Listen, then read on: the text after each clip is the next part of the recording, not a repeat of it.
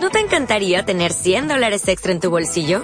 Haz que un experto bilingüe de TurboTax declare tus impuestos para el 31 de marzo y obtén 100 dólares de vuelta al instante. Porque no importa cuáles hayan sido tus logros del año pasado, TurboTax hace que cuenten. Obtén 100 dólares de vuelta y tus impuestos con 100% de precisión. Solo con Intuit TurboTax. Debes declarar para el 31 de marzo. Crédito solo aplicable al costo de la presentación federal con TurboTax Full Service. Oferta sujeta a cambios o cancelación en cualquier momento.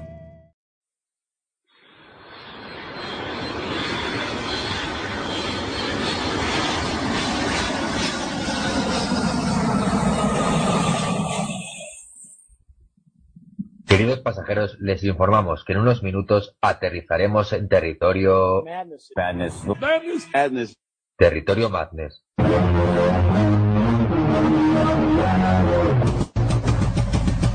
Un programa que repasa semanalmente la actualidad del baloncesto universitario de la mano de David Zuña y Gerard Sule. Territorio Madness, la NCAA en Pasión Deportiva Radio. Hola y bienvenidos a Territorio Madness, el programa que repasa lo mejor del baloncesto universitario, como siempre, en nuestra casa, Pasión Deportiva Radio. Tras unas semanas de ausencia, volvemos, y lo hacemos con una temática muy especial. La NCAA se nutre de la esencia y el sentido colectivo de los equipos, pero no sería nada sin sus protagonistas, sin sus figuras ni sus talentos emergentes. Por ello, en Territorio Madness volvemos para hacer balance de los mejores jugadores cumplido el primer mes de competición. Desde freshmen mediáticos a seniors consolidados, pasando por aquellos jugadores que vuelan bajo el radar. Tenemos muchos nombres que mencionar y analizar, así que vamos al lío. Soy Nacho Juan y esto es Territorio Madness.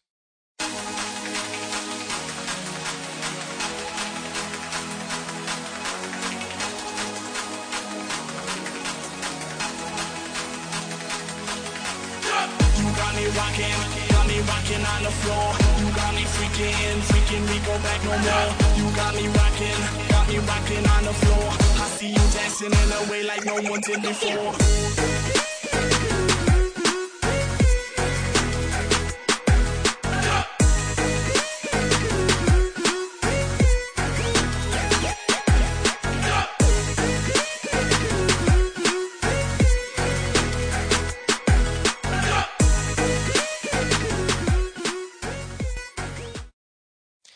Tenemos muchos nombres que mencionar y un par eh, por eh, presentar. Dos eh, colaboradores, como siempre, incuestionables aquí en Territorio Mandes y que tengo una vez más el placer de dar la bienvenida. Como a José Díaz. Muy buenas, José. Hola Nacho, muy buenas, buenas, buenas noches a todos. Y pues sí, como siempre, un placer estar aquí. Muchísimas ganas de, hablar de baloncesto universitario, como siempre que nos encontramos por aquí. Llevamos dos semanas sin vernos, Santi. Un placer tenerte de vuelta. Por supuesto, puedo decir lo mismo. Eh, Dos semanas que se han hecho largas, ¿no? Pero que, que tenemos mucho que contar y de ello nos nutrimos, ¿no? Porque el último día que, que pudimos hablar, Gonzaga era número uno y estaba imbatida y, y mucho ha cambiado desde aquel entonces, ¿no? Stocks de draft, estrellas y muchas más cosas para reengancharnos de nuevo a esta temporada de baloncesto universitario. Y puestos a hablar de nombres propios, José, te, voy a empezar ya con, con, la pregunta fuerte. Más, más que nada podríamos hacer un poquito de balance, ¿no? Quizás sobre estrellas, sobre jugadores que han sobresalido, que hay muchos, evidentemente van a salir muchos eh, sobre la mesa, pero quería preguntarte, ¿cuál es el jugador que a bote pronto te gustaría destacar, no sé si como el mejor jugador del baloncesto universitario, que no es lo mismo que el mejor prospect, que el mejor jugador de draft, que el mejor eh, freshman, que el mejor senior, cuál es el jugador que más te ha gustado en, lo que llevamos de temporada, eh, sino cuál quizá también te ha llamado más la atención. Uf, qué, de, qué de cosas, vamos a ver. Eh, como tú dices, evidentemente una cosa es el mejor prospect y el mejor candidato al draft y otra es el mejor, el mejor jugador de baloncesto universitario y bueno, pues evidentemente hay muchos candidatos.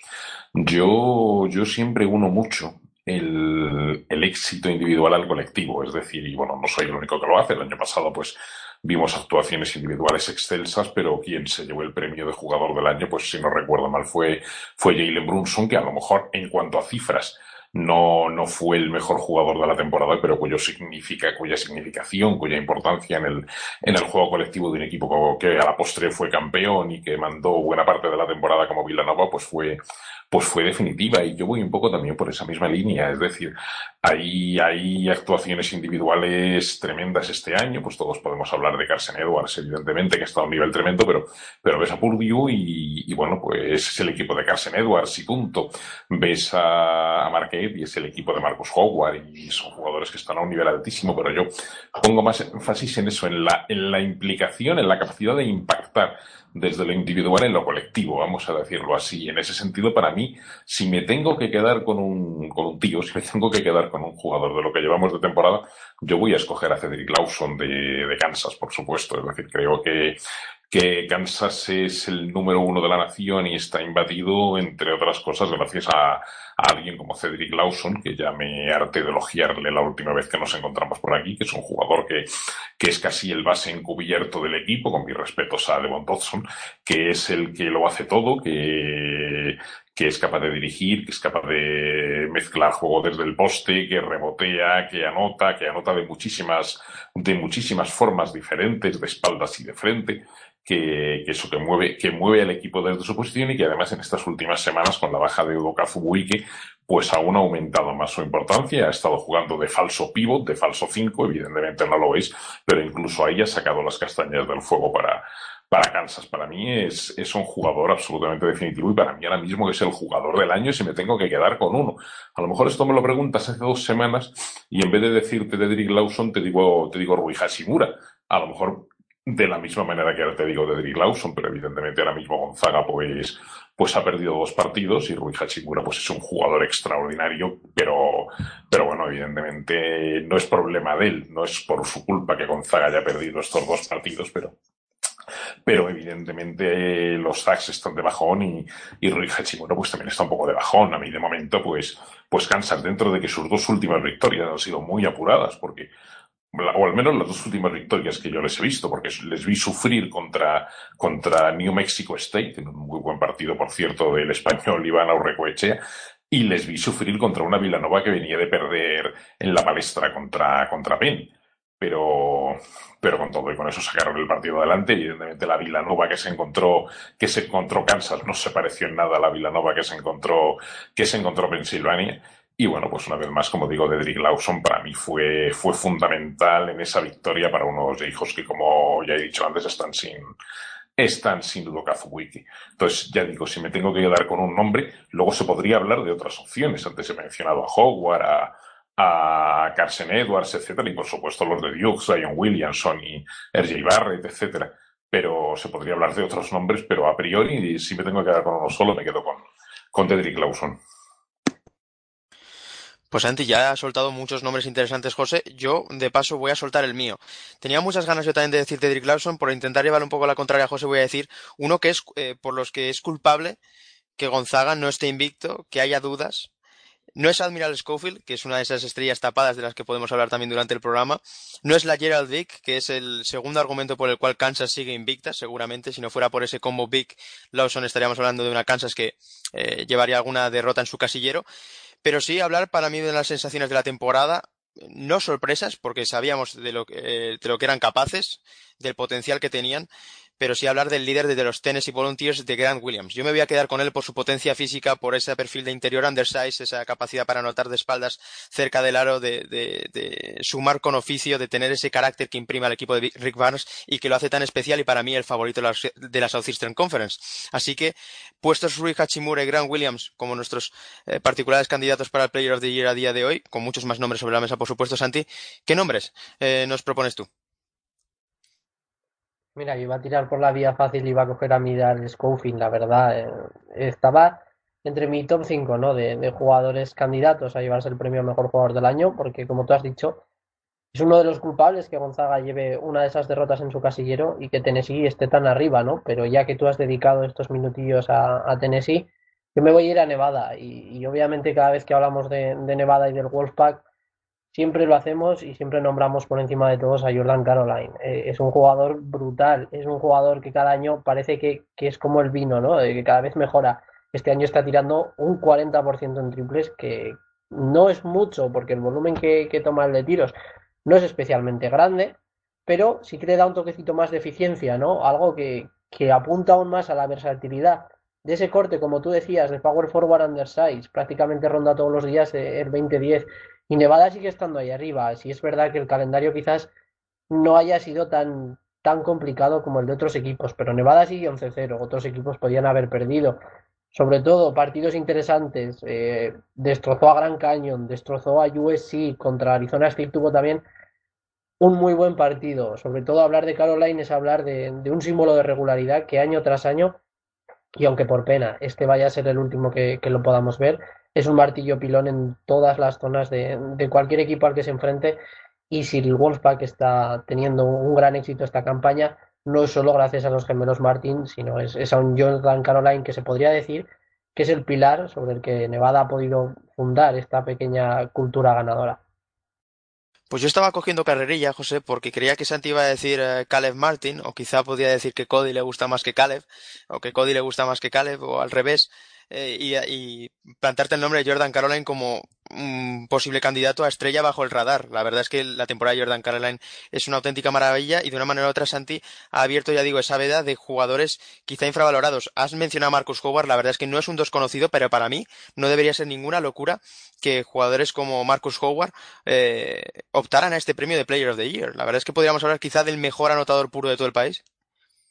Eh, sí, ahora mismo sin duda. Eh, quizá con, con, la pelea con, con Carson Edwards, el de Purdue, pero para mí Marcus Howard es un, como dices, un anotador puro, mucho más anotador que director y bueno, pues está en un equipo en el que evidentemente la, la marcha de, de Rousey en el perímetro de, de Marquette hace que destaca más, porque básicamente la anotación de Marquette es él y los hermanos, y los hermanos Hauser, o sea, básicamente son los que anotan en ese equipo y dentro de que efectivamente los, los hermanos Hauser están metiendo también sus triples y sus puntitos, pero evidentemente la, las exhibiciones que le estamos viendo a Marcos Howard, pues para mí hacen que no sea en absoluto en absoluto, en absoluto descabellado pensar en un momento dado en él como jugador del año, aunque ya digo que habrá que ver sobre todo la evolución de Marquette a lo largo de, la temporada, sobre todo en, en, la fase de conferencia para ver, para ver si eso es posible o no, pero para mí descabellado como tapado mm, perfectamente, o sea, descabellado no lo es en absoluto.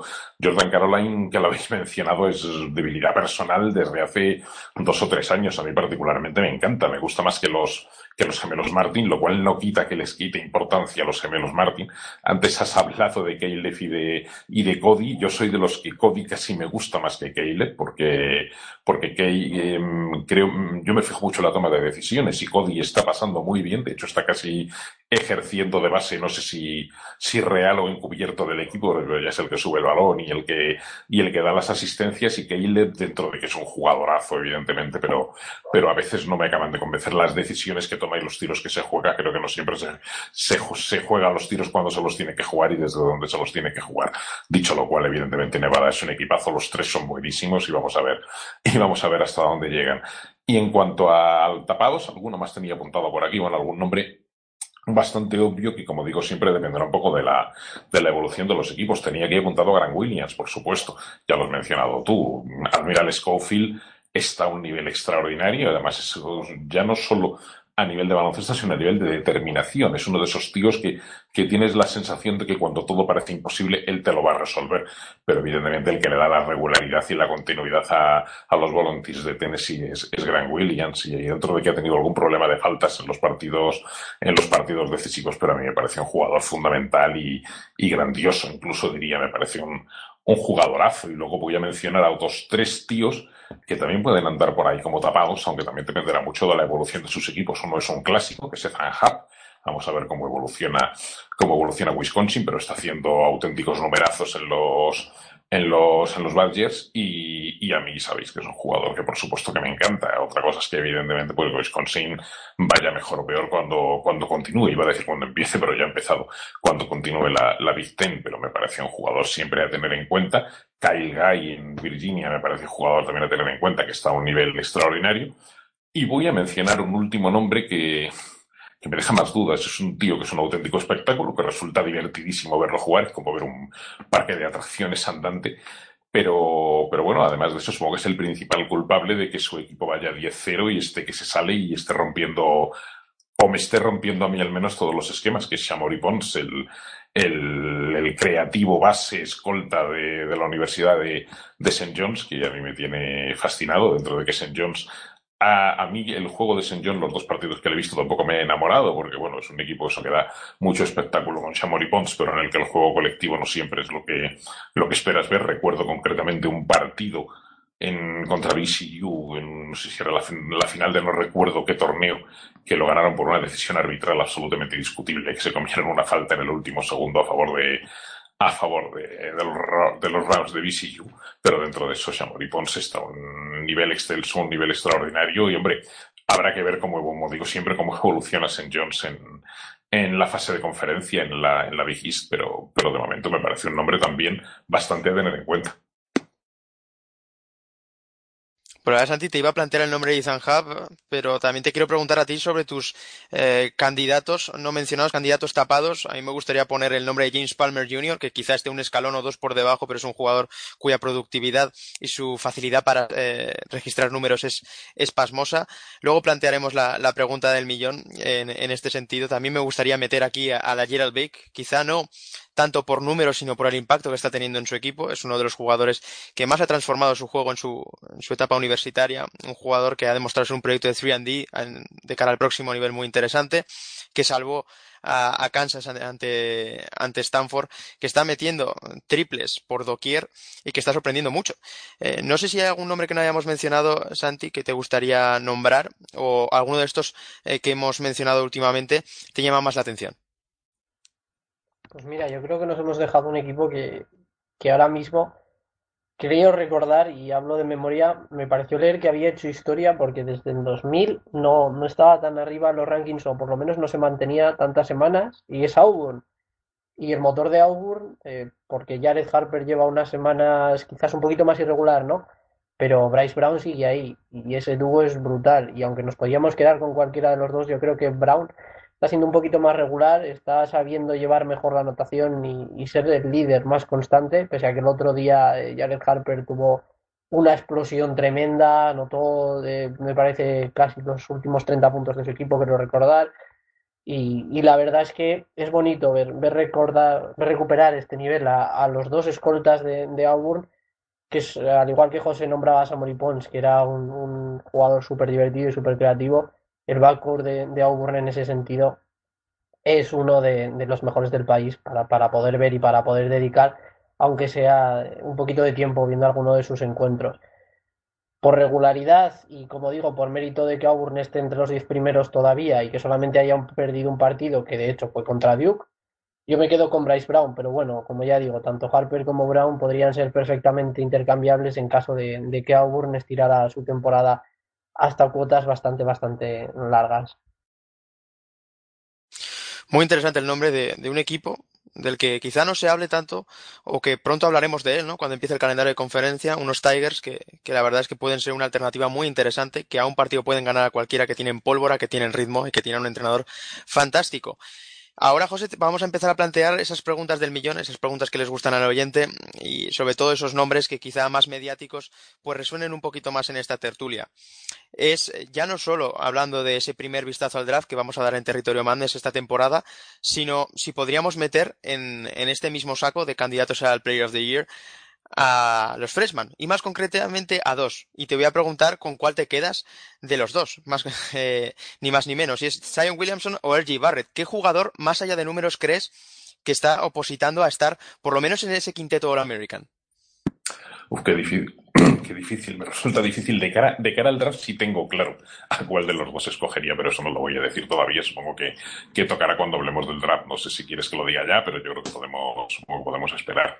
Para un hipotético quinteto All American, pues mm, me resulta muy difícil escoger entre uno y otro, quizá RJ Barrett me puede parecer más determinante. Te reconozco que, que, últimamente he visto menos a Duke. Evidentemente tengo muchas ganas de volver a verlos. Veré, espero este jueves eh, cuando pueda ver el partido contra, contra Texas Tech, que va a ser un partido espectacular. Pero, pero he visto menos a Duke estas últimas semanas porque evidentemente han tenido rivales de menos, de menos nivel y de menos enjundia y cuando los partidos duran muy poco, pues habiendo toda la oferta de partidos que hay, pues al final acabas dejando de verlos. Cuanto a, a los números que están haciendo, quizá en este momento me puede parecer que si me tengo que quedar con uno de los dos para quinteto All American, repito, para quinteto All American, quizá me quedaría con RJ, con RJ Barrett. Eh, lo que pasa es que, bueno, evidentemente son muy diferentes y, a mí y a mí lo que me ofrece Sion Williamson a lo mejor es Jay Barrett no me lo ofrece. Jay Barrett, yo me quejé de él en el último programa, lo recuerdo bien, sobre todo porque el último, el penúltimo, ya no me acuerdo, porque hablábamos de la, de la derrota de Duke ante Gonzaga y, y hablaba de un exceso de protagonismo de Jay Barrett en las jugadas en los últimos minutos, eh, un exceso también de de, comodidad, de acomodarse, de no buscar tanto la penetración en la que es absolutamente determinante y tirar más de fuera. Eh, son detalles que para mí a lo mejor me, me, mm, me estropean un poco la imagen que tengo de Jay Barrett. Es decir, me parece un jugador absolutamente determinante y, y un jugador maravilloso, pero, pero creo que, que al menos en esos últimos minutos de aquel partido contra Gonzaga, digamos que me decepcionó un poquito. En cualquier caso, sus números están ahí y, y para Quinteto All American, quizá a día de hoy me quedaría con él antes que con Sion Williamson. Lo que pasa es que ya digo, esto es para Quinteto All American y en cualquier caso vamos a esperar a que, que quedan dos días, por decirlo así, para que Duke vuelva a encontrarse con rivales de nivel que desde, que desde Indiana, Indiana evidentemente le aguantó lo que le aguantó, eh, prácticamente no ha tenido ninguno y a partir de ahí podremos podremos definirlo más concretamente. Ya digo, esto como quinteto All American, de cara al draft, probablemente voy a decir otra cosa distinta. Pues Santi, José ha puesto el entremés sobre la mesa para la siguiente pregunta. Ya nos metemos inmersos, hacemos una especie de paréntesis y empezamos a hablar de draft. ¿Cuál es tu candidato número uno al draft? ¿Es el mismo tu número uno del draft a día de hoy que tu Player of the Year entre los dos? Si me preguntas a mí, que no, lo, que no lo sé, si me preguntas a mí, le preguntas a Santi, no, evidentemente mi, mi número uno del draft, sin ninguna duda, es Sion Williamson.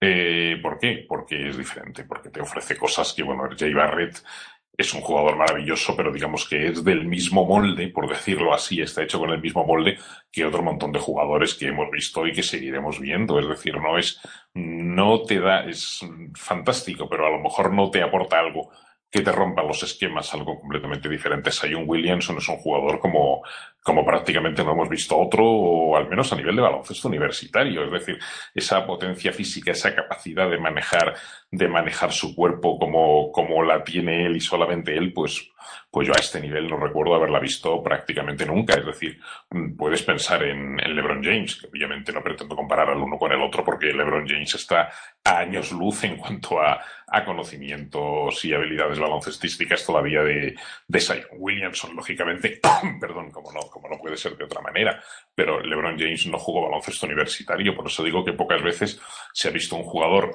que sea capaz de coordinar esa potencia física con esa, con esa habilidad y esa movilidad y esa capacidad de llegar hasta el aro, como lo que tiene Sion Williamson. Es decir, es muy difícil mover eso como lo mueve él y es impresionante verlo mover como lo mueve él. Yo hace unos días recuerdo en un partido que vi un dato que incluso lo, lo tuiteé porque me pareció alucinante que decía que ahora mismo Sion Williamson es, es decir, en toda la NBA, no hablo de baloncesto universitario, en toda la NBA solo hay un jugador que pese más que Sion Williamson. Es decir, Sion Williamson le daban como, como 280, 285 libras que son, me parece que 130 kilos, lo he estado calculando antes, y el único jugador NBA que pesa más que Zion Williamson a día de hoy, según ese dato que ofrecía la televisión americana, es el serbio Boban Marjanovic de los, de los Clippers. Es el único jugador que pesa más.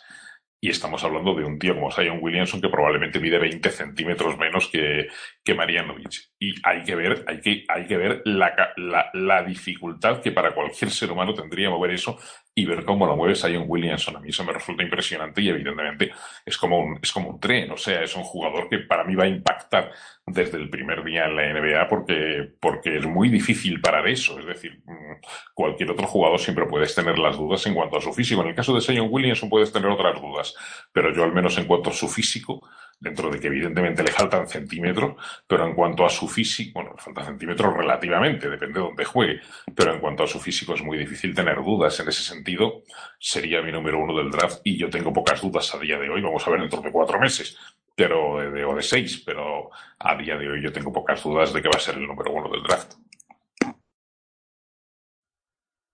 Pues voy a contrastar un poco con lo que ha dicho José y sobre todo me quedo con, con tus palabras propiamente porque has, nombrado que Jay Barrett es un jugador quizás más común, de, un corte que podemos llegar a ver entre comillas, no más veces.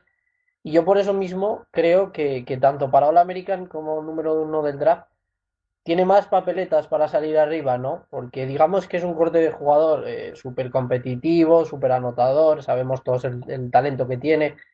Y aunque Williamson pueda tener, por así decirlo, un techo más alto, digamos, eh, si consigue combinar toda la técnica que pueda aprender con, el físico que tiene. Yo creo que Barrett es un jugador que, gusta más, ¿no? sobre todo a la prensa estadounidense, ese carácter que tiene de, luchar hasta el último momento en el sentido de si me tengo que tirar los 10 últimos tiros como contra Gonzaga, vayan bien o vayan mal, me los tiro. Yo creo que eso es algo que, gusta mucho y que a día de hoy le va a favorecer eh, bastante a la hora de, elegir, de, estar incluido en los premios, tanto de cara como de cara a un posible quinteto American, ¿no? Yo creo que ese carácter al final eh, es una cosa que llama mucho la atención y que quizás sea lo que mediáticamente le, ponga un poquito por encima de, Williamson, ya no hablando del futuro que tiene cada uno, que está claro que es muy brillante, y aunque Williamson parece un poquito más especial ¿no? que Barrett, yo creo que ese toquecillo de, carácter, ese instinto que tiene, le va a subir un, par de, escalones por encima que su compañero. Bueno, pues puestos a, concluir esta, este intercambio de información, eh, yo diré, eh, mi opinión es, bueno, quizás clara y concisa, eh, con, con matices que se irán quizás regulando durante la temporada pero mi sensación es que a día de hoy el número de draft, el número uno del draft, perdón, es Zion Williamson y el jugador que más me gusta es Sergi Barrett. Sin embargo, es este último el que más dudas me está despertando respecto a su forma de, a su toma de decisiones durante el partido, a su aplicación de recursos en situaciones concretas. Es un jugador que en cuanto a táctica individual realmente yo creo que tiene mucho más de lo que ha demostrado hasta ahora. Es un jugador que está quizá explotando demasiado eh, las virtudes que ahora mismo tiene y está dejando escapar la oportunidad de ampliar sus horizontes. La versatilidad de Jay Barrett en ataque yo creo que es incontestable y es un jugador que, cuya visión de juego, cuya capacidad en transición para crear, eh, cuyo juego en pick and que es algo que, potencialmente eh, puede ser muy interesante, son cosas que no terminan quizá para mí de despuntar todo lo que deberían. También es cierto que apenas llevamos 10 partidos de temporada, apenas hemos cumplido el primer mes de competición y que todo esto puede cambiar eh, iniciado el calendario de conferencia. Pero es quizá esa singularidad que comentaba José de Sion Williamson, ese hecho de que, bueno, puestos a hablar de prospect, en, su definición misma de prospect, Sion Williamson sea el más singular de todo. Nunca hemos visto un jugador así en el baloncesto universitario, quizá nunca hemos visto un jugador eh, de baloncesto así en general, no en cuanto bueno o malo, que eso ya veremos, sino al producto en sí, al producto que estamos viendo a día de hoy y el potencial que tiene con el cuerpo que tiene, ¿no? Todo, todo nace de esa virtud física, de mover todos esos kilos con esa fluidez y esa potencia eh, que tanto le caracteriza Va a ser uno de los grandes temas de la temporada que cada vez va a ser más candente conforme, conforme avance Zion Williamson, RJ Barrett, está claro que ese número 1-2, ese combo, va a partir de esos dos. Pero ahora, José, vamos a, hablar de quién completa ese podio en este primer vistazo al draft en territorio Madness. Ah, la incógnita de Cam Reddish, que es un jugador que hemos visto que por destellos es capaz eh, de estar en talento en el top 3, pero que quizá eh, despierta otras dudas que pueden venir dadas por el rol. Podemos hablar de Nasir Little, que hemos visto en, ocasiones contadas esta temporada que tiene un potencial enorme, pero que no puede desarrollarlo de manera consistente también por diferentes razones. Son dos jugadores eh, con potencial para estar en el top 3, top 3 en el draft, pero cuyas circunstancias están modelando mucho su valor de cara al draft. Es muy difícil saber, ahora mismo quién completa ese podio, porque efectivamente las circunstancias son, son complicadas. En el caso de Cam Reddish, yo creo que a mí es un jugador que me, lo que he visto de Yu desde luego me ha encantado y me da la sensación de que si estuviera en cualquier otro equipo brillaría mucho más y a lo mejor sería el, número 3 de consenso y, tendría muchas más papeletas para completar ese podio que a lo mejor en Duke, donde evidentemente la presencia de Barrett y de, y de Williamson, pues quieras que no le, le tapa un poco, le, le opaca un poco. Es un poco lo que le pasaba el año pasado a, a Wendell Carter con Marvin Bagley y, luego se cabreó su madre y toda aquella historia. Salvando las distancias, yo creo que Cam Reddish evidentemente a lo mejor en cualquier otro equipo sería una auténtica maravilla y en Duke también lo es, pero está muy tapado por los otros dos y hace que nos fijemos menos. A partir de ahí, ¿quién podría ser el número tres? Pues, mm, pues bueno, una opción es Cam Reddish y otra desde luego sería Nasir Little. Lo que pasa es que Nasir Little, pues a mí me encanta pero está jugando poco y cuando está jugando no está brillando. Es decir, el otro día vimos un partidazo de North Carolina, el primer partidazo quizá con todas las letras que le hemos visto este año contra, contra Gonzaga, contra Texas también jugaron muy bien, pero perdieron. Pero contra Gonzaga hicieron un partidazo, pero una vez más, eh, Nasir Little, pues, pues sale del banquillo, una vez más hace sus cositas, pero al final pasa bastante desapercibido.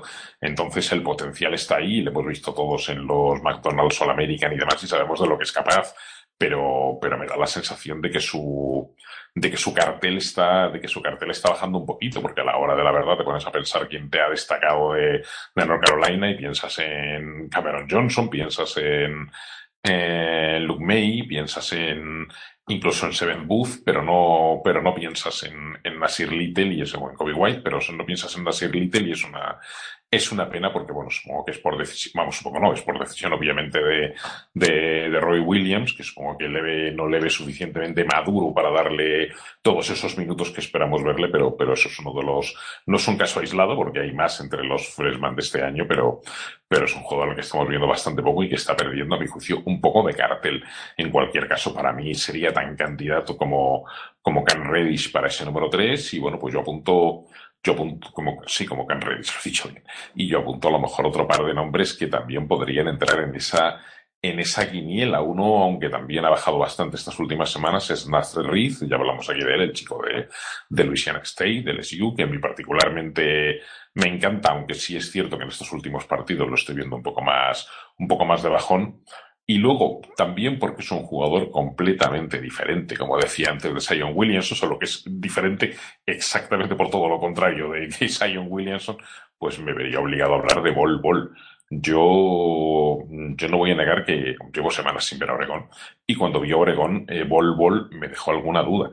Me dejó alguna duda por razones obvias, evidentes. Es decir, es un tío que se parece muchísimo físicamente a su padre, eh, Manute para quien no lo sepa, eh, es un tío que evidentemente tiene una, e, emite una imagen de fragilidad que probablemente no se corresponde a la realidad, pero que es la sensación visual que tienes, como que cualquiera que le sople le puede, le puede derribar. Pero evidentemente sabe hacer muchísimas más cosas que su padre, es infinitamente más versátil, es un pedazo de jugador, es espectacular, pero claro, mm, ya digo, es completamente diferente, pero mm, igual que la diferencia de Zion Williamson la trasladas a la NBA y piensas, este tío va a romper con todo cuando llegue a la NBA, pues en el caso de Volvol pasa exactamente todo lo contrario.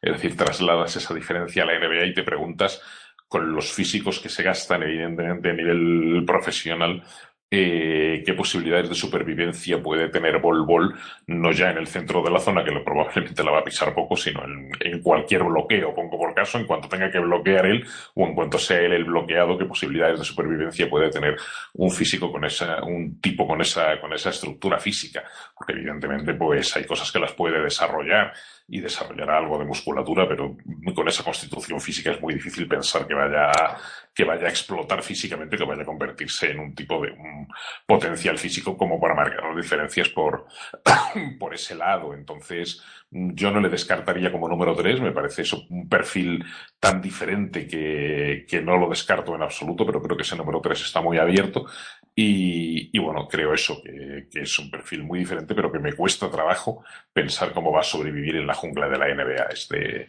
este muchacho Bol. Bueno, Santi, José me la ha dejado votando.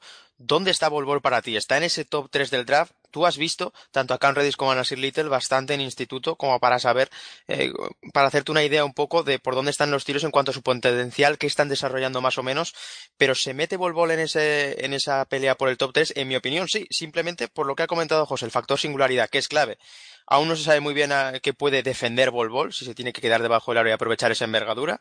En ataque está claro que un equipo dinámico, eh, quizá eh, en ese juego en carrera, Bol puede resultar un factor diferencial por, por esa combinación de tiro-altura, esa capacidad para echar el balón al suelo, pero simple con eh, la incógnita del físico, eh, si es un jugador que va a ser capaz de normalizar el contacto. Pero más allá de todo esto, de, estas divagaciones, Cam Reddish, Nasir Little, Bol Bol, eh, para ti a día de hoy, ¿cuál es el jugador que debería completar ese podio?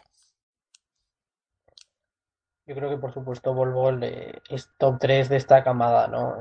Ya habéis comentado vosotros la singularidad que tiene, muchas veces eh, se ha oído ¿no? a varios entrenadores decir que, que, es una versión un poquito más grande de Kevin Durant, ¿no? por así decirlo, tirando eh, muchas campanas al cielo, pero bueno, eh, desde luego es, eh, es top 3, ¿no? Ese es el potencial. Y para mí una cosa que, que yo creo que es interesante de cara a este año, ¿no? Porque tú antes has dicho que el binomio Barrett-Williamson cierra el top 2 y es totalmente cierto, pero yo creo que desde el número 3 al número 6 o, o al top 5 hay una amalgama de jugadores que, cualquiera podría sortear cualquier posición, ¿no? No sería descabellado para mí ver a Cam Reddish el número 3, por supuesto que no. Posiblemente el mejor proyecto de, de 3 de, esta camada, sin lugar a dudas. Tampoco sería raro ver a Hachimura, por supuesto que no, eh, ya sea por versatilidad, por físico, por, por talento, simplemente podría estar ahí. En Nasir Little lo mismo, sobre todo yo creo que, que el otro día la victoria de los Tar Heels ante Gonzaga marcó un antes y un después, ¿no? Porque se vio que, que varios jugadores de la plantilla estaban bastante revitalizados. Por ejemplo, Cam Johnson salió muy, muy reforzado y yo creo que, que Little puede salir con un, golpe de confianza bastante alto de, de, haber tumbado a Gonzaga. Pero aparte de esos tres que hemos nombrado, es lo que digo, hay una amalgama tremenda de jugadores eh, en esos sitios. Igual te, te, salta alguna franquicia y apuesta por, por Yamorant, por ejemplo, por el chico de Murray State, que está levantando todas las sospechas de, de, poder ser top 5 por la versatilidad que tiene, pese a que la competición ya ha sido un poco amable con él todavía y los problemas que tiene para cuidar el balón y, y demás, pues eh, te pueden pasar factura a la hora de, de stock de draft. Pero igual eh, una franquicia como, como Chicago o, como Cleveland incluso, Cleveland menos por tener ya Colin Sexton, ¿no? Pero incluso podría apostar por ellos. Kevin Porter para mí es otro factor incógnita que, que todavía me cuesta saber dónde colocarlo porque está haciendo una temporada impresionante, está demostrando tener un talento tremendo y muchas veces demostrar ese, ese talento en pocas cantidades, ¿no? O quizás no en tanta exposición a los medios nacionales, puede hacerle subir mucho como, como valor de incógnita. Para mí no, no hay un, un, candidato claro a ese número 3. ¿Que podría ser Bol? Perfecto. Lo mismo digo con Reddish o con Asir Little. ¿Que alguna franquicia podría arriesgar un poquito dentro de, lo que cabe y coger a Hachimura, perfecto. O incluso dar una sorpresa, ir a, a por Kevin Porter o a por Jamorant. Yo creo que es un top 5 que puede estar muy, muy, muy abierto y desde luego que, que pueden ser muchos los nombres que salten ahí. Bueno, José Santi ha abierto la veda un poco de los cañoneros, de los que querré hablar después, nombres como los de Kevin Porter Jr., eh, nombres como quizá también podemos meter ahí a John Morant, podemos meter ahí a Kentin Grimes, del que también se podría hablar bastante, pero quería preguntarte eh, tu opinión eh, sobre Rui Hachimura, no tanto como jugador, esto a posicional, de la prioridad por el espacio, de la versatilidad defensiva, revaloriza jugadores como Rui Hachimura, pero ¿cómo lo ves de cara a, la NBA? Quizá sea pronto para analizar muchas cosas de su juego, pero la sensación es que nos ha dado cartas de presentación eh, respecto a lo que puede aportar al siguiente nivel. Eh, a ver, mmm, lo veo, mmm, me cuesta verlo en NBA. Voy a intentar explicar por qué. Es decir, creo que tiene unas posibilidades y bueno, que es un jugador maravilloso, ya lo has dicho tú, o sea, efectivamente en mi opinión es tremendamente positiva, he estado a punto de, nombrarlo como jugador del año, creo que de hecho si Gonzaga hubiera ganado a Tennessee, hubiera ganado a North Carolina y siquiera invicta, probablemente mi nombre como jugador del año a lo mejor no hubiera sido Dedrick Lawson, sino, sino Rui Hachimura, me parece un jugador fascinante que hace también, como en el caso de Dedrick Lawson, aunque son muy diferentes, hace de todo con un físico maravilloso, una um, capacidad física tremenda, un talento increíble y unas posibilidades inmensas. Eh, sin embargo, en NBA me cuesta verlo. Me cuesta verlo. Voy a intentar explicar, explicar por qué. Mm, yo, en, evidentemente, él anota de dentro, anota de fuera, pero yo tengo la sensación de que su principal punto de anotación son los tiros de cuatro metros. Es decir, es donde realmente resulta, donde realmente resulta letal más allá que en las penetraciones, que también, y más allá de los tiros de tres, que se prodiga muy poco en el tiro exterior, entre otras cosas porque en su equipo hay auténticos maestros en el tiro exterior, como Zach Norvell, incluso Kisper y por supuesto el base Perkins, se prodiga bastante menos en el tiro exterior, pero bueno, cuando tiene que meter de tres también las mete, incluso gana partidos sobre la bocina, como ya hemos visto este año, pero contra Washington, si no recuerdo mal pero, pero se prodiga poco en el tiro de tres y se prodiga muchísimo en un tiro que ahora no se lleva nada que es ese tiro de 4 o 5 metros, que bueno, pues es el que, el que todos los gurús de la eficiencia ahora mismo pues denuestan porque dicen que, que evidentemente no son canastas de alto porcentaje ni de alto rendimiento y que hay que anotarlo desde, o desde debajo del aro o desde que, es alto porcentaje o desde, o desde el triple que evidentemente las, la recompensa es mucho mayor. Entonces creo que, que Rui Hachimura en ese sentido a lo mejor me puede dejar alguna duda, pero fuera de eso, mm, está también alto en las posiciones pre-draft eh, y yo creo que sí puede ser, es decir, yo sí creo que puede ser un, un gran jugador NBA pero no le veo un perfil NBA tan marcado pues como evidentemente Sion Williams, R.J. Barrett, etcétera. Mm, también es un jugador, no es un freshman, es decir, es un jugador eh, junior. Muchas veces los, los gurús de la NBA miran mucho más con lupa a los juniors y a los seniors que a los freshman por aquello de, de decir, pues si tan bueno es porque no se vino antes a la NBA, si se ha esperado a lo mejor es porque no tal. Entonces no lo sé. Me gustaría poder decir que, que, le veo bien en NBA, porque ya digo que es un jugador que me encanta y me parece maravilloso, pero, pero reconozco que de cara al siguiente nivel me deja alguna duda. Ojalá me equivoque y ojalá, y ojalá tenga éxito y ojalá le vaya muy bien. Claro, con Hachimura es esa sensación de que también está en un contexto tan competitivo, en un equipo tan completo, tan versátil, con tantas armas diferentes, que quizá desarrollar su juego hacia otras facetas es más complicado porque está más encajonado dentro de, del matiz clave de que Hachimura es, eh, el, buque insignia de, de Gonzaga que pese a no ser el director de juego, porque no es un base, es un jugador que condiciona todos los aspectos del juego, pero bien es cierto que, por ejemplo, esa faceta del tiro exterior, que en mi opinión es clave para, para su potencial NBA, no va a poder desarrollarla tan, tan fácilmente porque realmente está rodeado de jugadores que amenazan desde ahí o que por lo menos eh, ocupan eh, ese rol, ¿no? Sobre todo con esa irrupción de Zach Norvell que condiciona o puede condicionar mucho eh, esa, esa faceta de Rui Hachimura. Así que, Santi, te voy a plantear, más allá de la incógnita de Hachimura, que yo creo que va a ser un, tema candente durante toda la temporada, es el tema de, del base, de la posición de base en este draft. Eh, realmente es un base pobre, es un draft pobre en cuanto a bases, en cuanto a directores de juego ya lo uso ya ni te cuento, por, por, la pura evolución del juego que, que, poco a poco nos va dejando eh, menos perfiles eh, del, del tipo de Trey Jones, por ejemplo. Pero parece que ya Morant, eh, por esa especie de, comparación de mini Westbrook que, se habla, ¿no? Por esa plasticidad, por esa capacidad de crear a campo abierto, pues tanto gusta, pero todo esto también ha ido desencadenado por la lesión de Darius Garland. O también la irrupción de Lugan Dort, que es una de estas estrellas bajo el radar de la que, de la que también te quiero plantear. Eh, ¿Con cuál te quedas?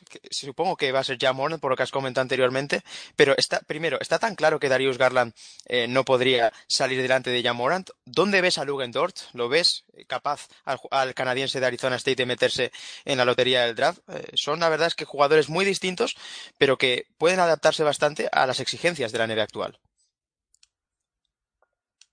Poco a poco, porque hay mucha tela que cortar eh, conforme me has dejado la pregunta. Eh, lo primero, sobre Lugendorf, yo sinceramente no le veo capaz de, asaltar la lotería, la verdad. Eh, sí, primera ronda, por supuesto, lo merece por talento, pero yo creo que hay demasiadas incógnitas como para que él se pueda colar en, en la lotería. Porque principalmente la lotería, ya hemos dicho, es, es un elenco muy abierto. Nacer en Rey va a ser lotería, posiblemente. Jugadores que se han quedado un poquito olvidados por las lesiones como John Ty Porter, pues por supuesto, o, Darius Garland más de lo mismo. Pero ¿quién no dice que, un Charles Basie pueda saltar la lotería, eh, ir a por seguridad y apostar por, por DeAndre Hunter? Yo creo que en ese sentido Dorso lo tiene más complicado por, porque hay jugadores, digamos, que pueden cumplir un poquito otras funciones y, quizás tengan más, más valor, ¿no? O, por ejemplo, Casey Okpala también podría ser una, una sorpresa que yo creo que puede salir antes que, el canadiense. En cuanto a bases, lo que tú dices es cierto, no es una camada muy fuerte. Carson Edwards dudo mucho que salga en primera ronda, por ejemplo, y por, por veteranía y por estatura, por ejemplo, y, posiblemente estemos hablando de uno de los mejores bases que, que hay ahora mismo en la nación. Eh, aparte de los que tú me has dicho, como Morant y Garland, Mikael Alexander Walker, tampoco es un base puro, eh, por así decirlo, ni, ni se acerca, pero bueno, es, es quizás un perfil algo similar, ¿no? A, lo que tenemos. Jugadores que, que anotan mucho, que son frenéticos en ataque y, que si queremos buscar algo parecido a, a un base, pues, eh, pues quizás sea eso. Yo creo que el que más arriba va a salir sin duda alguna es Morán. Si Garland no hubiera tenido la lesión no lo tendría tan claro, pero eh, muchas veces esto de, valorar mucho las red flags que se, que se nombra en América, eh, últimamente está muy de moda, ¿no? Sobre todo con el tema de, de Markel Fultz eh, tan reciente, yo creo que los equipos cada vez miran más el historial de lesiones de los jugadores y, y, las posibles secuelas que puedan traer, ¿no? Eh, que Darius Garland hubiera sido el primer base en salir, seguro, si no, si no hubiera tenido la grave lesión que, tuvo a principio de temporada.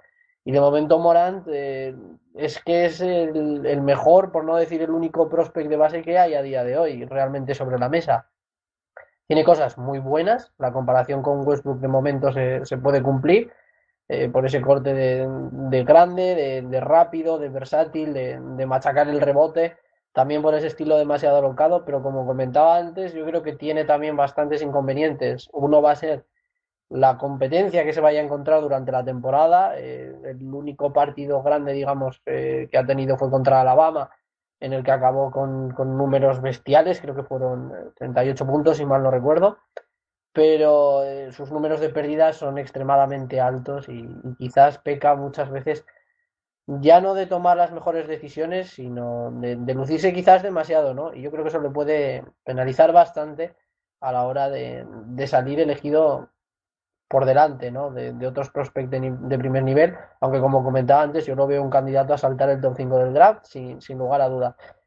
Eso no habla muy bien tampoco que estemos hablando de, de un jugador que sea eh, una incógnita tan grande, de que pueda saltar el, eh, los puestos como mejor base, pero es que esta camada es lo que hay. Para encontrar algo parecido a un director de juego, te tienes que ir a jugadores eh, que sean más combos, no, no tienes eh, nada especialmente claro. Jalen Hans parece que se ha caído de toda competición de, estar en primera ronda. Así que es, es bastante complicado. Yo, sin, sin, lugar a dudas, creo que Morán saldrá el primero y, de no haber sido por la lesión, posiblemente fuera Garland el que se llevará ese puesto de, de mejor base de esta cámara. Bueno, pues pasamos de bases, una de las grandes interrogantes de, cara al próximo draft, a cañoneros, a anotadores, José. Yo tengo aquí apuntado eh, tres en particular, eh, pero hay más eh, casos interesantes de los que comentar. Tengo esa irrupción de Kevin Porter Jr., que para mí lo ha resumido a la perfección Santi, que tiene ese factor de se le ha visto poco, la muestra es pequeña, pero todo lo que se le ha visto es brillante. Esa, esa zurda de oro, ese step back brillante, ese control de su cuerpo, esos cambios de ritmo, esa explosividad, ese talento de playground. Tenemos a Romeo Lanford, que quizá no ha sido todo lo espectacular que se podía esperar, pero sin embargo ha demostrado madurez, eh, altruismo, jugador poco egoísta, que parecía que podía serlo en, en su etapa en instituto, un anotador compulsivo que ahora demuestra templanza y que está siendo muy competitivo en ese sentido, un Kentin Grimes que empezó como un tiro y que se va diluyendo poco a poco. ¿Cuál de todos estos jugadores te gusta más o crees que podría salir por delante en el draft, sin descartar a otros, claro? Uf, qué, difícil. Vamos a ver. Eh, Romeo Lanford. Eh, mm, mm, mm. No voy a decir que no me esté decepcionando un poquito porque, porque es así, es decir, reconozco que me está dejando un poco frío. Creo que tiene muchísimo talento y muchísima calidad, eso está, está fuera de dudas, pero, pero no está teniendo, al menos la sensación que yo tengo es que no está teniendo la importancia en el juego de Indiana que yo a lo mejor, que yo a lo mejor esperaba. Evidentemente, quien se echa el equipo a la espalda en los Hoosiers es, me, saldrá el nombre, eh, Juwan Morgan y no, y no, y no él. Entonces a mí reconozco que a lo mejor el amigo Romeo Lanford me está dejando un poco frío. Además le veo una sensación, me da una sensación, efectivamente está siendo altruista, comparte el balón, pero me da esa sensación que me dio hace años Andrew Wiggins y que me dio hace menos años eh, Alonso Ball, dentro de la tremenda calidad de ambos, como, como que si aquello no fuera con él.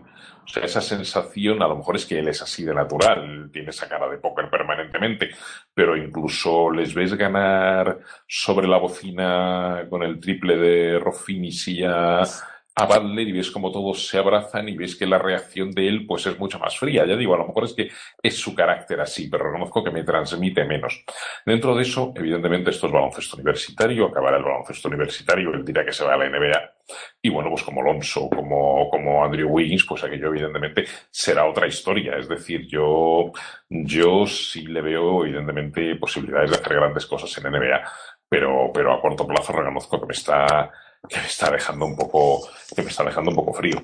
Quentin Grimes, Quentin Grimes me está dejando más frío todavía porque apenas le estoy viendo. Es decir, tú ves a Kansas y hablando de cañoneros, ves a un Lager Albic, que tú lo has mencionado antes varias veces, está rozando casi la infalibilidad en algunos partidos y tirando a un, a un nivel excelso. Ves, ves por supuesto a Derek Lawson, ves a otro Lawson, ves a Zubui que cuando juega, ves a, a Devon Dodson que está, que ha hecho partidos magníficos pero Quentin Grimes, yo al menos, será que a lo mejor no me estoy fijando mucho en él, pero me está dejando una sensación de una, de una frialdad, de una frialdad tremenda.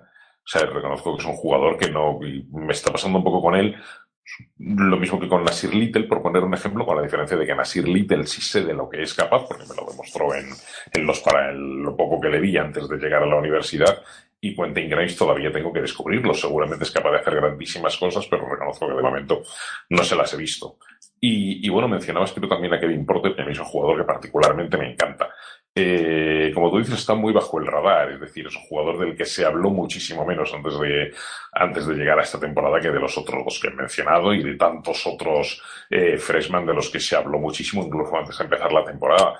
Yo reconozco que el primer partido que vi de, de Southern California prácticamente no sabía quién era Kevin Porter. Me maravilló, me pareció alucinante. Luego he tenido mala suerte con Southern California porque en alguno que le he vuelto a, que he vuelto a ver a este equipo ha estado, ha estado lesionado o semi-lesionado y, y ha estado a menor nivel o incluso en alguna ocasión no ha jugado pero, pero me parece interesante es estar bajo el radar, esas posibilidades tremendas que tiene como cañonero, como dices tú, y también como, como penetrador. Creo que además tiene un físico tiene un físico excelso, aunque a lo mejor un poco proclive a lesiones por lo que estamos viendo estos días, pero, pero tiene un físico, tiene un físico excelente y, y ese estar bajo el radar creo que a la larga le puede beneficiar. Es un poco el caso salvando muchísimo las distancias de, de Donovan Mitchell cuando estaba en Louisville, un jugador por el que nadie apostaba en los puestos altos del draft que Utah, que Utah ya se enamoró de él, que le puso, que le puso el ojo, que dijeron no vamos a decir nada, no vaya a ser que nos lo quiten, no se lo quitaron, y evidentemente luego ha sido llegar a la NBA y, y empezar a salirse. Entonces, mmm, no digo que vaya a ser lo mismo con Kevin Porter, pero me parece, me parece un jugador de unas posibilidades tremendas y vamos a ver cómo evoluciona su temporada. Vamos a ver cómo evoluciona la parte de, la parte de conferencia, pero yo creo que, que a poco que destaque sí puede estar bastante Santi, con cuál te quedarías? Porque lo que ha comentado José es muy interesante respecto a Romeo Lanford, pero la realidad es que mi opinión es que creo que su carácter es así, pero que realmente esto le puede perjudicar a la hora de, asumir más responsabilidad y sobre todo de dar un paso adelante después de las dudas que está despertando sobre todo su, tiro exterior. Tengo apuntado que en lo que llevamos de temporada acumula un 9 de 41 en triples, eh, en contraste con esa facilidad que tiene en mid-range para levantarse, con ese tiro sobre bote, con esa suspensión tan fantástica que tiene y sin embargo esa sensación de que Romeo Lanford no sé si quizá está siendo eh, conformista con lo que está haciendo, con, sobre todo con su rol más allá de sus números que realmente los miras y son buenos, tanto en porcentajes como realmente en las parcelas de juego que está que está participando, sino esa sensación de que no es suficientemente líder. ¿Qué opinión tienes sobre Lanford y qué jugador de estos tres te quedarías o si incluirías a un cuarto como Keldon Johnson? Yo creo que, esta epidemia ¿no? que, está sufriendo Romeo Langford es algo que, que, tú y yo hemos hablado muchas veces y que cuando le veías en instituto, no es que esto no es nuevo para, para aquellos que lo siguieran de cerca esta frialdad, esta pasividad no es nada nuevo. Eh, es un jugador de los que parece que, en el nivel que juega, digamos que va, que para él se siente un poco superior y, y, que va un poco sobrado y no se lo toma tan en serio como debería. Pero esto ya pasaba en instituto y en instituto en días pasivos metía 40 puntos eh, tranquilamente. ¿Qué pasa? Que, que obviamente no es lo mismo jugar en, instituto que, que, jugar en NCAA y obviamente los números lo sufren, pero yo creo que simplemente es, es un tema de, de carácter y que, que, el propio Romeo pues eh, es así, ¿no?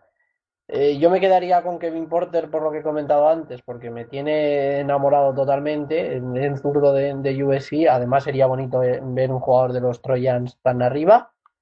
pero obviamente no, no se puede descartar el, el, nombre que has dicho tú, ¿no? No nos podemos olvidar de Kendon Johnson, más que nada porque es un prospect que, en la NBA de hoy encaja muy bien, ¿no? Es un tío con muchísima intensidad, con buen tiro, capaz de, anotar en cualquier situación, con un potencial defensivo tremendo y sobre todo con, con un físico prácticamente adaptado ya a, a, lo que sería la liga, por lo menos eh, bajo mi punto de vista, ¿no? Con que ganara un poquito de, de músculo, yo creo los 6-6 que, que, mide eh, con las cualidades que ha demostrado tener son más que suficientes para, para ser un, un escoltalero que igual no tenga el potencial tremendo ¿no? de, de, cualquier otro jugador, pero sí que sea muy potenciado, ¿no? Una especie de, de se podría decir. Eh, un jugador que contribuye mucho a equipos muy buenos por sus cualidades y, sus fundamentos, que si algo sabemos que tiene, que el Don Johnson es eso, ¿no? Y sobre todo su capacidad de leer bien el juego y de ser un, un jugador que, que, pueda contribuir en muchos eh, aspectos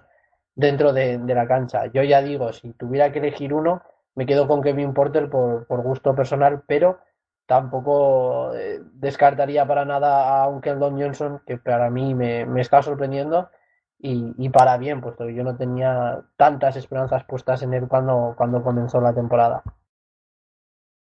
Para terminar esta sección de draft, José, quiero hacerte una pregunta quizá más genérica para que des algún nombre que particularmente te haya gustado y es sobre los hombres grandes eh, de este draft. Realmente en estas primeras posiciones estamos hablando sobre todo de, de, de, aleros o jugadores versátiles que están a caballo entre el 3 y el 4, el 2 y el 3, el 1 y el 2, jugadores que quizá no están definidos su posición, pero que a día de hoy quizá eso no sea tan handicap como, como hace unos años, ¿no? Por, por las exigencias del baloncesto actual y ese camino hacia la versatilidad permanente que tienen todos los prospects. Jugadores eh, interiores, quizá tenemos a Nash Reed, que particularmente un jugador que a mí me encanta por talento, para mí es top 5 del draft, pero cuyo, cuya pasividad en defensa está castigando mucho. Quizá esa, eh, ese vigor físico de Daniel Gafford, esa, también esa potencia física de Charles Bassey. No sé si hay algún interior que realmente eh, te gusta mucho de cara a este draft y que se podría colar en, en posiciones de arriba. Pues básicamente lo que tú has dicho. A mí Nasrid, como tú dices, para mí es una debilidad. Me maravilló el primer partido que vi de LSU. Y sí es cierto que la defensa le penaliza hasta el punto de que he visto esta tarde los últimos minutos del último del partido que jugó LSU este fin de semana contra, contra San Mary's, que se, se decidió en esos últimos minutos, y si no he visto mal, el coach Wade le sentaba para defender y le sacaba para atacar. Es decir, está claro que tiene muy claro el entrenador que evidentemente tiene un déficit defensivo importante que desde luego le puede lastrar. Pero yo es una, por talento y por la capacidad que tiene igual para mover un físico bastante, bastante complicado porque es un tiro que apenas tiene cintura eh, y que es más grande que musculado, pero tiene bastante peso que mover y lo mueve con agilidad. Yo a mí es un tío que me parece que tiene unas posibilidades tremendas. Vamos a ver si ese problema defensivo no le, no le lastra. Y luego yo iba a mencionar en interiores tres nombres y dos ya los has dicho tú, porque uno es Daniel Gafford, que a mí particularmente me encanta. No sé muy bien cómo se trasladará su juego a la NBA, pero me parece un jugador fascinante, con una intensidad tremenda, uno de esos tíos que, que da la vida por su equipo, por decirlo así, con una capacidad reboteadora tremenda y con, y con muchísima calidad y a veces con algún problema de faltas también. Y por supuesto Charles Bass y el novato de el novato de, de Western Kentucky, que, que, bueno, pues, pues que también es un tío con unas posibilidades inmensas. Yo reconozco que es un tío que me, que me ha sorprendido, no, no le conocía gran cosa y, y, bueno, fue muy bonito ver, de hecho, ese partido contra Arkansas precisamente para ver ese duelo entre Basi y, y, Gafford, en el que uno destacó en unas cosas, otro destacó en otras, pero, pero que fue un partido realmente que mereció, que mereció mucho la pena ver. Yo creo que Basi, bueno, quizá para mí está un poco más verde, evidentemente, que Gafford. Tiene, tiene bastante que, que mejorar le falta a lo mejor juego al poste, eh, a lo mejor en cuanto a en cuanto a tiro en cuanto a tiro, en cuanto a tiro exterior o tiro desde fuera, sí puede estar más dotado, pero yo creo que le falta a lo mejor un poquito de juego de espaldas al pero con ese físico y esas posibilidades que tiene, creo que sí puede ser un nombre interesante.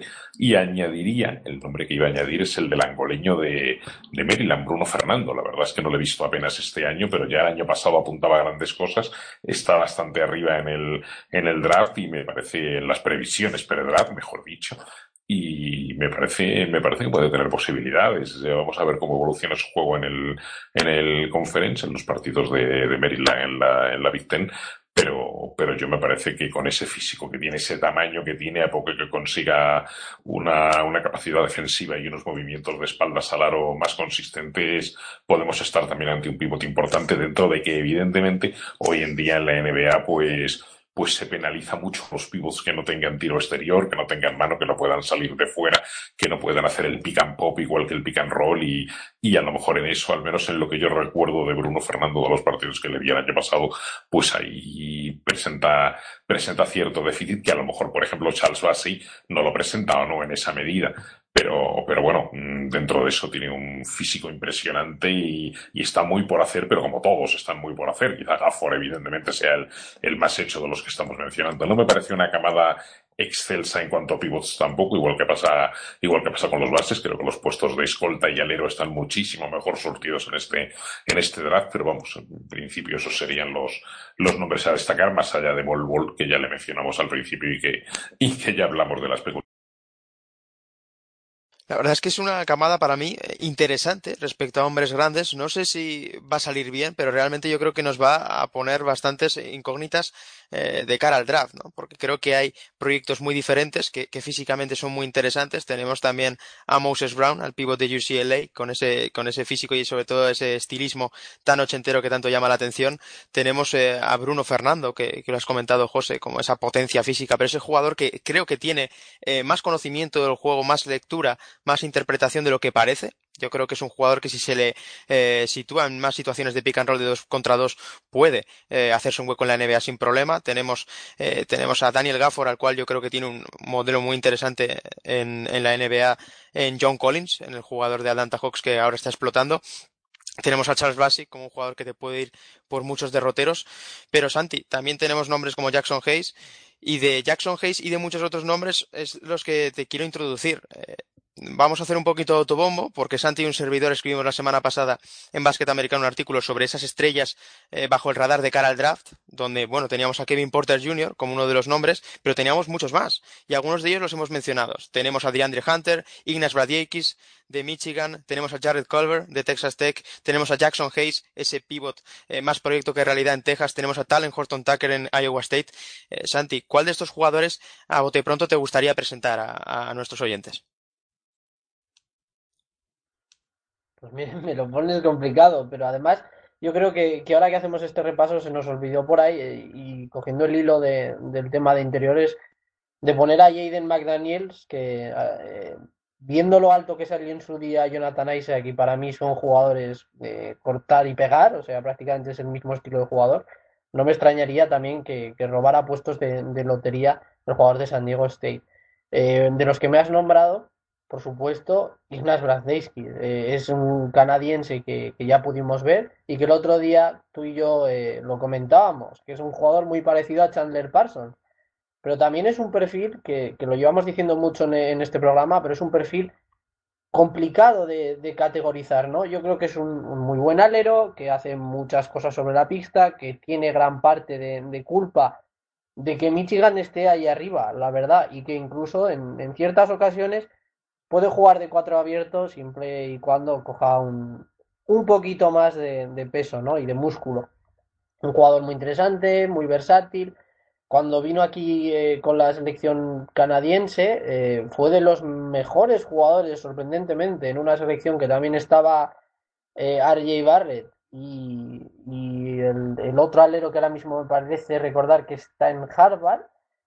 Eh, pero la verdad es que Brad Daiskis eh, era un jugador bastante atípico porque lo veías con, con, su físico regulero, pero capaz de hacer muchas cosas eh, con mucha calidad. Y yo creo que, que, puede pegar un robo bastante grande, sobre todo teniendo en cuenta eso, que, que, es un jugador que te puede hacer las veces de alero, que te puede hacer las veces de, de interior abierto y que es un perfil muy, muy codiciado a, día de hoy. Exacto, como tú me dices, eh, Philip Djuricic, que ahora mismo forma parte de, Harvard, ¿no? Yo creo que este Bradiskis fue la gran sorpresa de, ese mundial para los que quizás no lo teníamos tan visto o quizás eh, estábamos más pendientes de lo que hicieran jugadores como Barrett o Simisola Shitu y nos acabó sorprendiendo para bien a todos y desde luego está demostrando que posiblemente sea el jugador más destacado de, unos Wolverines que, ahora mismo son equipo de, top 10 de la nación. Bueno, José, hemos dicho bastantes nombres en, este, en estos últimos minutos. Hemos destacado el de Brady X porque realmente está, es ese pegamento, ese jugador capaz de hacer de todo y además está liderando y ayudando a un equipo a ganar, que también es un, eh, una cuestión muy a tener en cuenta de cara al draft. Hemos hablado de esa versatilidad de Jalen McDaniels, esa versatilidad que también tiene Jared Culver, que va a más, eh, recomiendo verle. No he nombrado a Nickel Alexander Walker, que podría estar ahí, pero de estos nombres que no hemos mencionado y quizás estén podría ser también Casey eh, no sé, Jalen Smith de, de, Maryland. ¿Qué jugador te llama la atención? Pues varios de lo que has dicho. Voy a empezar por, por el que del que más habéis hablado, que es el canadiense de, de Michigan, Ignas, Ignas Bradeikis. Yo lo tenía aquí en, en, para el apartado de sorpresas y decepciones le tenía puesto casi en primer lugar como para mí una de las grandes sorpresas de la temporada. Me pareció un, un, jugador fascinante. No sé si está ya para, hablar de un hipotético puesto alto del draft, ni mucho menos. Pero, pero joder, o sea, ha conseguido algo que, mm, para mí era absolutamente insospechado, que es que nos olvidemos de, de Moritz Wagner, que nos olvidemos de, de Abdul Rahman, que nos olvidemos de que Michigan evidentemente ha perdido jugadores importantes de la temporada pasada esta, es decir, está siendo, no es que esté haciendo un gran aporte para los Wolverines, es que está siendo prácticamente el alma de los Wolverines, el que tira del carro. Y es un tío que lleva un mes de competición, realmente resulta alucinante. Es decir, es un tío que tiene muchísima calidad, pero que además tiene muchísimo carácter y que arrastra al equipo, que tira, que tira del equipo. Yo reconozco que, que no sabía prácticamente nada de él y en los partidos que he visto a Michigan me ha dejado alucinado y como digo, para mí es una de las, de las grandes y gratas sorpresas de esta temporada. Y has mencionado también algún otro nombre del que también me apetece hablar bastante. No sé si para el draft, pero, mm, pero me parece que tiene un mérito tremendo el caso de Jared Culver. Jared Culver, el chico de, el chico de Texas Tech. Me parece que Texas Tech, si antes hablábamos de que en Michigan no se estaba notando la marcha de Maurice Wagner y la de Arthur Rackman por apariciones, evidentemente también por, por los jugadores que tienen, los Poole y, y, Xavier Simpson y compañía, pero si con todo y con eso no se está notando, y, el amigo Matthews, por supuesto, pero si con todo y con eso eh, Ignas que es el principal responsable de que no se esté notando la marcha de, de, Maurice Wagner y de Abdur Rahman, pues que cabría decir de Texas Tech, un equipo que para mí prácticamente no contaba para nada, que ha perdido a Keenan Evans y que ha perdido porque decidió marcharse precipitadamente al draft, al, al jugador con el que probablemente confiaban para construir a su alrededor, que era Zaire Smith, y bueno, pues el año pasado Jared Calver estaba un poco tapado por detrás de, de Zaire Smith como el freshman novedoso de la temporada, de la temporada pasada, pero este año francamente para mí se está saliendo y es desde luego el principal culpable, más allá de, de un magnífico entrenador que cada año, cada vez que le ve resulta mejor como Chris Beer, eh, para mí es el principal culpable de que Texas Tech esté invicta, de que, de que estemos esperando todos con ansia ese partido del jueves contra, contra Duke, de que defiendan como defienden. A mí me parece un, un jugadorazo. Y luego, algún otro nombre a mencionar. Mm, para mí, yo tengo auténtica debilidad con el, por el chico de, de Virginia Técnica y me parece igual un jugador fascinante que está tirando del carro. Para mí es más determinante que, eh, que Justin Robinson en este equipo y y, me encanta. Y por cerrar con uno que también has mencionado y que solo le he visto una vez, pero también me encantó, es Casey Okpala, el chico de, el chico de Stanford me parece también una, un, proyecto buenísimo de jugador y este sí creo que por la por el físico que tiene me da la sensación que tendría que verlo más para poder para poder hablar con conocimiento de causa pero me dio la sensación de que puede estar no a lo mejor en los puestos más altos pero sí bastante arriba en el draft y optar incluso a lotería. Me parece un jugador de una calidad extensa y de un físico perfectamente defendible a la hora de a la hora de competir por un puesto alto de draft Y bueno, vamos a cerrar este primer vistazo al draft en territorio Madness, pero no vamos a terminar aquí la tertulia, sino que vamos a adentrarnos en un rincón que nos gusta, eh, que deberíamos hablar más de, de, él, pero que bueno, lo dejamos para situaciones especiales como la de hoy. Es el rincón de las mid-majors. Vamos a hablar de jugadores que sí, no es que ya vuelen bajo el radar, sino que están totalmente alejados de él y que se encuentran quizá eh, de manera injusta, eh, ya digo, fuera de toda atención mediática. Y no quiero ser muy concreto porque evidentemente el mundo de las mid-majors es una auténtica jungla muy difícil de concretar.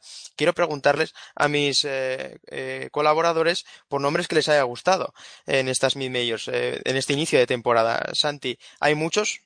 Sé que tenemos a algunos clásicos como Mike Down, sé que tenemos a jugadores que ya hicieron ruido el año pasado como Justin Wright Foreman, pero realmente, o el cañonero Chris Clemons, que lo tengo aquí apuntado y subrayado y en negrita, ¿cuál es ese jugador que te gustaría destacar hoy aquí en territorio Madness desde ese rincón de las mid-majors? Yo creo que sería un poco flagrante si no nombráramos a alguien de, la que posiblemente sea la, la mid-major más sorpresiva del país, ¿no? Y, yo creo que sería gordo que, no nombráramos a nadie de, de Búfalo.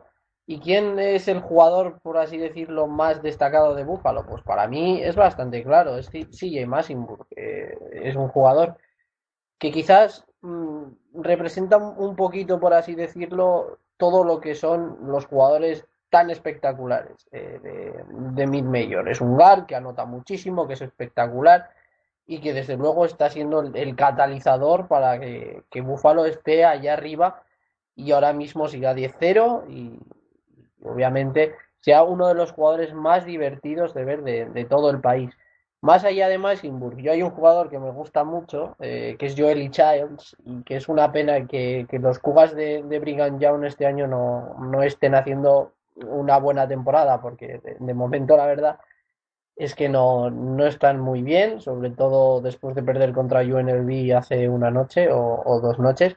Pero está claro que, que, Childs es de esos jugadores interiores que, que dominan todos los tableros de, las mid que es prácticamente un 20-10 constante y que desde luego eh, no va a estar posiblemente entre los 60 elegidos del draft, aunque sería una, una noticia bonita porque es, un jugador luchador, peleón y bastante buen interior, desde luego, pero que, quizás eh, le perjudique bastante el no solo estar en, los Cougars, sino que, obviamente eh, BYU queda lejos de, los tiempos dominadores de, de Jimmy Fredet o de Brandon Davis y compañía. Eh, yo me quedo con esos dos, tanto con, con y, y, con Childs, pero como tú dices, es complicado eh, hacer una criba entre tantos jugadores de mid majors, porque por supuesto podríamos nombrar a, Francis Alonso o, a Chris Clemons o muchos otros, pero bueno, yo, yo ya digo que me quedo con esos dos. Bueno, José, te reboto la pregunta. Realmente hemos hablado durante el programa de jugadores de mid-majors como Jordan Caroline, hemos hablado también de Jamoran, que realmente en Nevada y Murray State eh, están dentro de, ese cajón de las mid-majors, pero realmente por impacto mediático se encuentran en otra liga. ¿Cuál es ese nombre que te gustaría destacar? Porque yo realmente tengo apuntados unos cuantos. Tengo ahí a, a Pipkins de, de Yumas, que el año pasado varios analistas lo destacaron mucho y me tuve que acercar a verlo y la verdad es que es el jugador quizá que, cuyo equipo depende más de un jugador. Seguramente tengamos este, a este chico. Tengo a Dylan Wilder del, de Belmont. Eh, recordemos que los Bruins han sorprendido a los otros Bruins, a UCLA, en ese mejor arranque de la historia de los chicos de Rick Beard. Tengo también a, tengo también apuntado por aquí, eh, ya digo a Chris Clemons, al cañonero de Campbell. Tengo también apuntado a James Thompson de, de Eastern Michigan, pero ¿cuáles son tus, tus nombres? A ver, eh, algunos me los, me los ha quitado el amigo Santi, que estamos los dos pisando los nombres todo, todo el programa. Yo evidentemente tenía apuntado a CJ Massinburg, por supuesto, porque me parece el, el em, jugador más emblemático de una búfalo que está, que se sale y que además está haciendo un baloncesto, un baloncesto aparte de muy bueno, muy divertido. Yo les he visto un par de partidos y es un equipo que me encanta y tengo auténtica curiosidad eh, por ver esta noche cómo se las apaña Syracuse, que viene de, de, perder nada menos que contra Old Dominion, cómo se las apaña Syracuse contra Buffalo y cómo se las apaña Buffalo contra la zona de Syracuse. Creo que puede ser un partido tremendamente interesante. Eh, y tenía apuntado, como digo, CJ Massenbury, y tenía apuntado, por supuesto, a Joel y, a Joel y Childs, el chico de, el chico de, lo diré, de Brigham Young, de BYU, que, bueno, pues, pues creo que es el alma, evidentemente, de, de un equipo que no está haciendo, como bien decía Santino, está haciendo una gran temporada precisamente y que perdió el otro día de manera un poco, un poco sorprendente en Las Vegas contra, contra Nevada Las Vegas. Eh, fuera de esto, pues bueno, podríamos hablar de los de Nevada y los de Gonzaga, pero claro, son mid-majors, pero los tenemos más que nombrados ya. Puede hablar de la debilidad de Jordan Caroline, de los gemelos Martin, de Hachimura, etcétera, pero bueno, yo creo que deberíamos buscar otros nombres. Yo me voy a ir un poco a la, a la, a la, a la Missouri Valley Conference y voy a hablar de los dos equipos que he visto, básicamente, que son los Yola Chicago y, y Southern Illinois, los Salukis.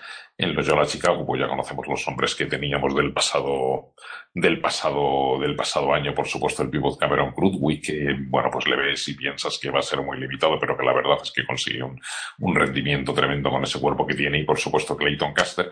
Y en, y en los Salukis de, de Southern Illinois no puedo evitar quedarme con, con el sobrino de Scottie Pippen, el sobrino de la leyenda Scottie Pippen, que se llama Tavion Pippen, que, no se parece en nada a su baloncesto, al baloncesto de su tío, porque es un jugador con un perfil mucho más interior, pero que al menos los dos partidos que yo he visto de los Salukis le he visto jugar francamente bien y me parece que es el líder de, el líder de este equipo, de Southern, de Southern Illinois.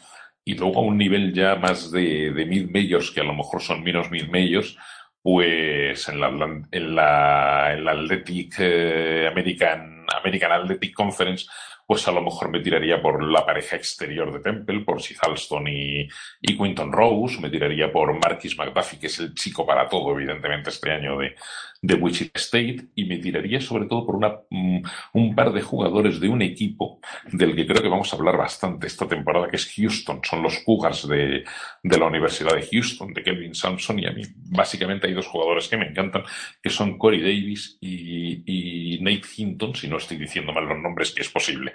Y en la, y ya puestos en la, en la, la Atlantic Ten también mencionaría de BCU. A, es un equipo que me está gustando bastante BCU porque se están volviendo un poco a la, a la leyenda aquella del Havoc de cuando tenían a, de cuando tenían a Shaka Smart, por supuesto, y, por personalizarlo un jugador hablaría de un chico que se llama de, de Rionte Jenkins, si no estoy diciendo mal el nombre, que también, que también es posible. Y por supuesto, antes de acabar, no puedo dejar de mencionar, aunque ya lo ha mencionado, ya lo ha mencionado de pasada el amigo Santi Francis Alonso. Creo que, que Francis Alonso merece nuestro reconocimiento, está jugando impresionantemente bien, está tirando como al nivel de los mejores tiradores de la nación. Y creo que, que, bueno, seguro que la sección de los españoles ya lo, ya lo vas a mencionar. Y no me cabe la menor duda de que, de que lo merece. Y, y me parece eso un jugador que está a un nivel excelso, que es la estrella de su equipo y que, bueno, que, que seguramente el año que viene lo veremos por aquí, pero que creo que en North Carolina Greensboro está destinado a hacer otra grandísima temporada y vamos a ver si no es incluso jugador del año en su conferencia. Francis Alonso que realmente está empezando a tener ese, ese, impacto nacional que ya avisaba desde la temporada pasada con esa clasificación al March Madness, esa histórica temporada de UNC Greensboro, esa espectacular actuación que tuvo contra Gonzaga rozando el upset y que eh, conllevó a que analistas como Jay Goodman eh, lo pusieran como uno de los eh, tres mejores. Bueno, perdón, le puso el séptimo mejor tirador, creo que de todo el país. Estaba en el top 10 seguro, lo que ya son palabras mayores teniendo en cuenta los nombres que tenemos en el baloncesto universitario y sobre todo su inmensidad muchos nombres interesantes los que habéis mencionado. Yo quería ser, para terminar, un poquito outsider. Eh, quería hacerme un poquito el especial, aunque algún nombre me lo han chivado eh, desde el otro lado del charco. Eh, son dos freshman, además, dos jugadores que quizás sea complicado ver partidos suyos, que hay que ingeniárselas bastante, pero hay que aprovechar que de vez en cuando sus universidades juegan contra una high major y que permiten, pues eso, echarles un vistazo. Uno de ellos es Antoine Davis un freshman de Detroit Mercy, hijo del entrenador Mike Davis, que antes estaba en Texas Southern y que está siendo uno de los, eh, bueno, uno de los, creo que ahora mismo es el máximo anotador de todo el país. Anota 26,6 puntos por partido, se tira hasta las zapatillas, es un tirador compulsivo, un grandísimo tirador de tres, que hizo un 10 de 14 ante, lo, ante Loyola Maryland con 42 puntos, que pude ver personalmente su partido ante, ante Balder, donde además eh, lo hizo bastante mal, creo que fueron unos 20 puntos, una mala tarjeta de tiro, pero se tira más de 25 tiros por partido partido es una auténtica barbaridad, un anotador compulsivo, apenas supera el 1.80, pero ya digo, es un jugador eléctrico, uno de esos jugadores del perfil de Chris Clemons en Campbell, que, gusta mucho ver jugar, que, son muy divertidos, que se tiran, ya digo, hasta las zapatillas, pero que realmente eh, no cuesta mucho verlos en un futuro como ese perfil de combo que tanto gustan en Europa. Y otro, eh, otro freshman, uno que descubrí hace poco, eh, sinceramente, y es Lamin Diané. Es un senegalés, un 6-7, un, un, un 4-5, un, un, perfil un poco eh, ambiguo aún en cuanto a posición, eh, que está promediando 24 puntos, casi 25 y 10 rebotes. Pude ver su partido ante Washington State, donde hizo un 32-18-5 en cuanto a tapones, una auténtica bestia física que realmente no sé cómo ha acabado en los Matadors.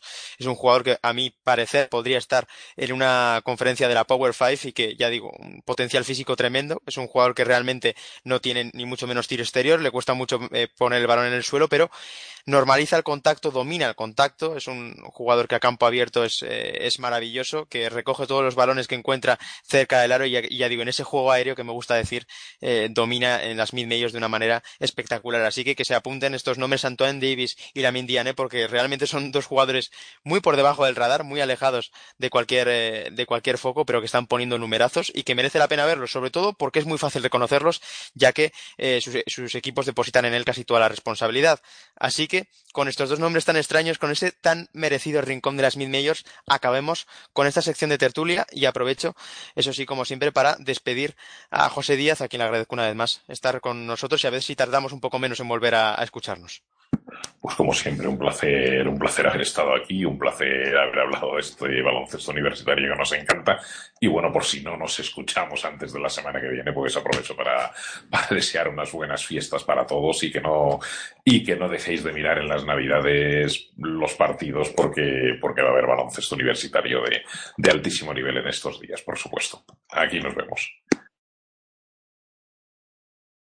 Y bueno, Santi, el calendario de conferencias asoma y hay muchísimo aún que ver en el baloncesto universitario, así que eso, con muchas ganas de volver a escucharnos y seguir disfrutando, porque ya digo, la temporada está empezando a alcanzar su máxima expresión. Por supuesto, llega la, mejor parte de la temporada, ¿no? Los, los, calendarios de conferencia siempre es algo que tenemos ahí anotado en, en rojo en nuestros eh, calendarios particulares y bueno, eh, esperemos sí que sea pronto, eh, sobre todo el poder volver a irnos y disfrutar de, este ratito de, charlita acerca de, de, lo que más nos gusta. Y en caso de que no fuera así, pues desear unas felices fiestas a todos los que pierdan tiempo escuchándonos.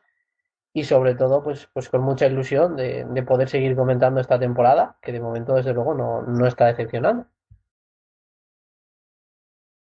Una temporada que no está dejando indiferente a nadie, como bien ha comentado mi compañero, y que animamos a que sigan, que permanezcan muy atentos porque ya decimos, estamos con el calendario de conferencia avisando, con aún eh, con esos Super Saturdays que ya se empiezan a implantar en el calendario y muchos duelos interesantes y muchos protagonistas de los que hemos intentado hablar en este ratito de baloncesto universitario en territorio Mandes. Ha sido un placer estar con ustedes y lo dicho, espero escucharnos muy pronto. Muchas gracias y hasta pronto.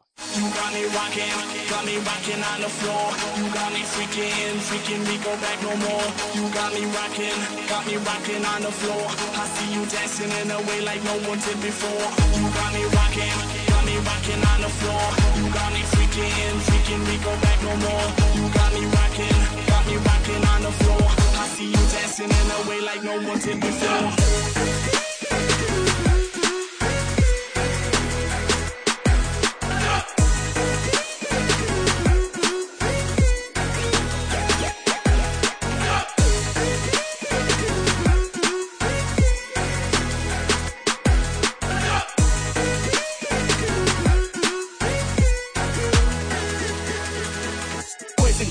Doing alright. We wanna freak out, have a good time. Ladies, come on, raise your hands. Show me where are all my fans. Come into the club, I wanna spray champagne. Come on, let's warm up. Can you hear the beat drop? DJ, put the bass up.